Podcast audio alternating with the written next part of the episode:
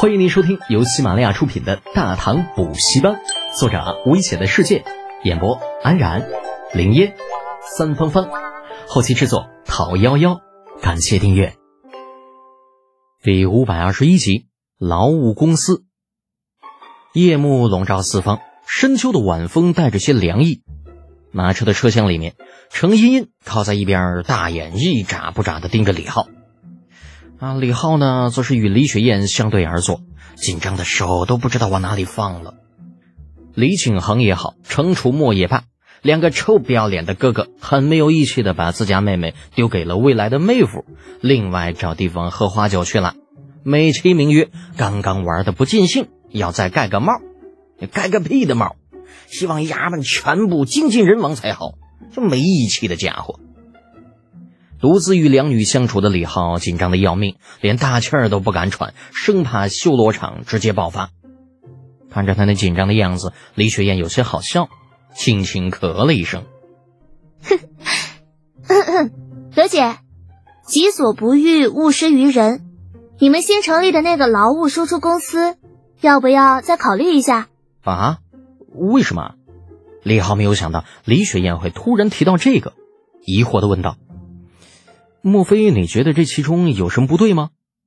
不等李雪燕开口，边上的程茵茵脆生生的嗔道：“哎呀，德简哥哥，你怎么那么笨呢？雪燕姐姐是慈母心犯了，觉得那些昆仑奴被你们万里迢迢骗来大唐，有些可怜。人与人的性格是不同的，抛开年龄不算啊。程茵茵出生于武将世家，老爹更是以魂不吝而著称的程妖精。”那这样一来，使得他与李雪燕完全就是两种性格，所以在他看来，李浩的做法并没有什么不妥的，异族而已，又不是本国之人，那不管是抓来卖掉，还是骗来卖掉，这都是无所谓的。见李雪燕并没有否认，李浩诧异的看了他一眼，顿了顿，有些委屈的说道：“其实这件事情并不是你们想的那样，我是一个有良知的人。”怎么可能干出那种贩卖人口的事情啊？算了吧，德简哥哥，这里又没有外人，你否认有什么用啊？程茵茵一副满不在乎的样子说道。再说长安城的勋贵家里，哪家没有捕奴生意？否则你以为东市那些新罗币、西域胡姬都是从哪里来的？还有这种事情吗？如果不是程茵茵说起，李浩还真不知道捕奴队的事情。哎呀，我真是太纯洁了！说我是祸害的人，那都是在嫉妒我呀。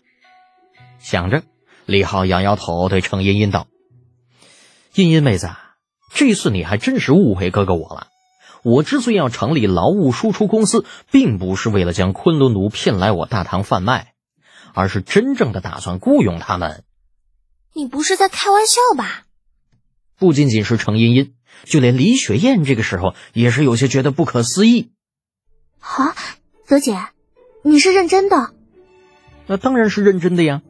李浩点点头，正色道：“贩卖人口虽然赚钱，但终究是嗯道德有亏嘛。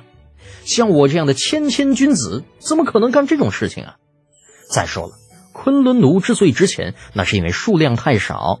等到劳务输出公司成立，数量将会十倍、百倍的增加。”到时候，一个昆仑奴能买上五十罐就了不起了，所以我们这目光要放得长远一些，不能只看眼前。而且在未来很长一段时间里，大唐对于人口的需求都会无限的增长，社会生产需要人，行军打仗需要人，修桥铺路同样需要人，大唐的各方面建设同样都是需要人的。之前在齐州的半年，我看到了很多很多东西。也体会到了百姓生存的艰辛，每年按时交租不算，还要服徭役呀！哎，这你们干嘛这么看着我呀？嗯，好吧，我承认，咱们自己的百姓啊，的确不如那些个奴隶或者俘虏好用，尤其是那些嗯高危行业。而且最关键的是，那些昆仑奴很便宜呀，同样的工钱，一个人可以顶两个人用，所以。雇佣我们自己的百姓，完全不如从外面招揽昆仑奴。不管是矿山还是水泥工坊，哪怕是把他们弄来种地、养猪，只要形成规模，那也比用我们自己人划算。李浩说的口干舌燥，才算把这成立劳务输出公司的目的给解释清楚。李雪燕听完之后还好些，反正李浩只要不是把人骗来大唐卖掉，其他怎么都好说。而程茵则完全是另外一种态度。小姑娘听闻李浩的解释之后，眼中已经满是崇拜和兴奋。德简哥哥好聪明啊！我怎么就没想到呢？以前家里许多生意都需要雇佣当地百姓来做，花了许多钱不说，还有许多人弹劾家父、欺诈百姓。现在有了昆仑奴，我家以后就可以不用再雇佣百姓了，只要出很少一点钱，就可以雇佣到大批劳力。太好了！等下回去我就跟父亲说，让他快点把大哥派出去，把昆仑奴骗回来。怎么还是骗呢？我明明说的是雇佣啊！李浩无语的看着咋咋呼呼的小姑娘，头大如斗。茵茵呐，你是不是误会了什么？会啊，反正你们那个什么劳务公司去了南阳也不会先给钱，这不是骗是什么？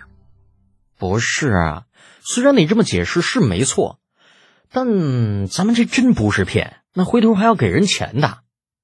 看着李浩了无生趣的样子。李雪燕有些好笑的拉住了程茵茵。好啦，茵茵妹子，你就不要再气你德典哥哥了，否则呀，他今晚怕是很难睡着觉了。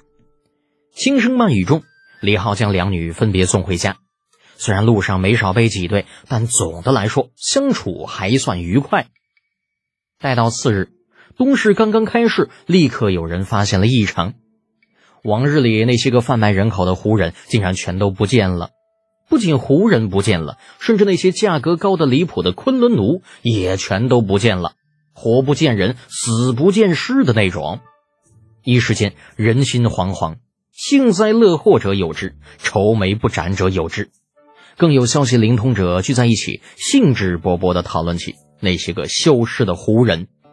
哎，听说了没有啊？那些胡人好像是得罪了什么人，所以啊，全都被抓起来了。那屁！我跟你们说啊，我小舅子家的邻居的二姐家那三姨夫就在长安县衙当差。我听他说，就那些胡人被抓的原因是刺探情报。刺探情报？什么情报啊？那自然是咱们大唐的机密情报啊！你们那是不知道啊，咱们的。水泥儿、玻璃、丝绸，那家伙在西域那可是大受欢迎，就贩运过去能卖十倍的价钱。不过大唐跟西域远隔万里，货物贩运不易，所以那些胡人便打起了配方的主意，就打算把咱这配方弄到他们那边去，这样他们就不用来咱们这边进货了。哦，原来如此。怪不得我前段时间看他们鬼鬼祟祟到处跑，原来是打着这样的主意呀！那可不都是吗？那所以昨晚上啊，左武侯卫全城大搜捕，把那所有的奸细啊全都给抓了。一传十，十传百，消息很快便传得尽人皆知。惶恐不安的胡商长长的出了一口气。啊，什么呃抓奸细之类的说辞，也就能骗骗傻子。稍微聪明一点的，立刻就能想通其中的关窍。估计是那帮来自大师的胡生这段时间太过嘚瑟，惹恼了京中贵人，这才会全军覆灭的吧。不过想想也是，那那帮家伙仗着奇货可居，一个昆仑奴居然敢卖两百贯，比正常奴隶的价格要高出二十倍。他们要是不倒霉，那才怪了。本集播讲完毕。安然，感谢您的支持。